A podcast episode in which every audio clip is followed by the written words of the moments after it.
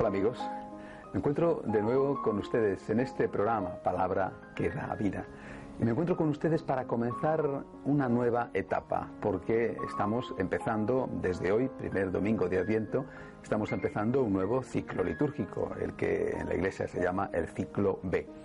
Pero les recuerdo el objetivo de estos programas. El objetivo de estos programas es presentarles a ustedes una pequeña explicación sobre la palabra de Dios del domingo, pero con un motivo, con una intención, que esa palabra de Dios no pase por nosotros sin dejar un fruto, sin dejar una huella en nuestra alma y sin dejar muchas buenas obras en nuestras manos. Se trata, como les he dicho durante todo el curso que ya ha terminado, el ciclo A, se trata de responder al amor de Dios con amor, con amor a Dios y con amor al prójimo. Se trata, por lo menos para mí y quisiera que también para ustedes, de vivir la espiritualidad del agradecimiento. Una vez que conocemos que Dios nos ama, lo único que deseamos, lo único que deberíamos desear es amar al Dios que nos ama. Y para eso la palabra de Dios nos está dando las pistas, nos está dando los cauces, las ideas, nos está ayudando el Señor semana tras semana a averiguar cómo podemos hacer para amarle como Él se merece, para agradecerle por el mucho amor que nos ha tenido. Eso es lo que también en este ciclo B vamos a ir haciendo cada semana meditar sobre la palabra de Dios del domingo para averiguar cómo podemos, a la luz de esa palabra, amar a Dios. Concretamente, esta semana el Evangelio de este primer domingo de Adviento dice, entre otras cosas, lo siguiente. Velad entonces, pues no sabéis cuándo vendrá el dueño de la casa, si al atardecer o a medianoche o al cantar el gallo o al amanecer no sea que venga inesperadamente y os encuentre dormidos. La palabra de Dios, por lo tanto, nos está invitando a velar. Nos está invitando a estar preparados. Es tradicional este mensaje al comenzar el Adviento todos los años.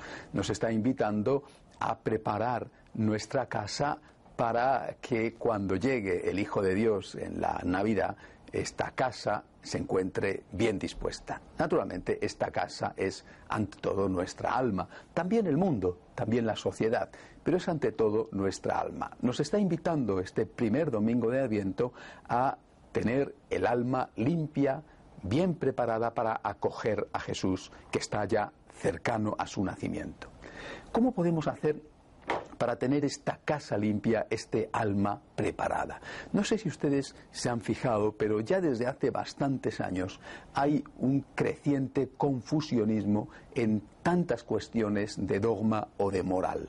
Quizá porque algunos piensan que por ser la conciencia la norma suprema de moralidad, al final pueden hacer lo que les apetece, lo que les da la gana, con tal de que su conciencia no les diga nada.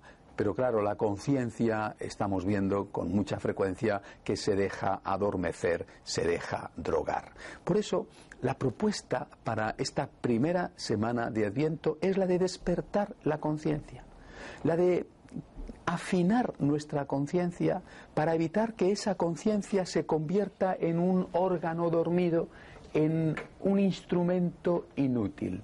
Afinar nuestra conciencia poniéndola en sintonía con Dios, con ese Dios que nos habla a través de la Iglesia. Cuando a ti te parezca que algo no es malo y sin embargo la Iglesia, el Santo Padre, los obispos digan que eso no se puede hacer, entonces no lo dudes, el problema está en ti. Tienes que poner tu conciencia en sintonía con Dios nuestro Señor, que habla a través de la palabra que habla a través de la jerarquía de la Iglesia. Si quieres limpiar tu casa, si quieres preparar tu casa, empieza por afinar la conciencia, para que la conciencia, iluminada por la palabra, iluminada por el magisterio de la Iglesia, la conciencia te diga qué tienes que limpiar de tu casa. La conciencia te diga qué es lo que está mal, dónde está el pecado, para que así lo soluciones. Bien, les espero, si Dios quiere, la semana que viene. Hasta entonces.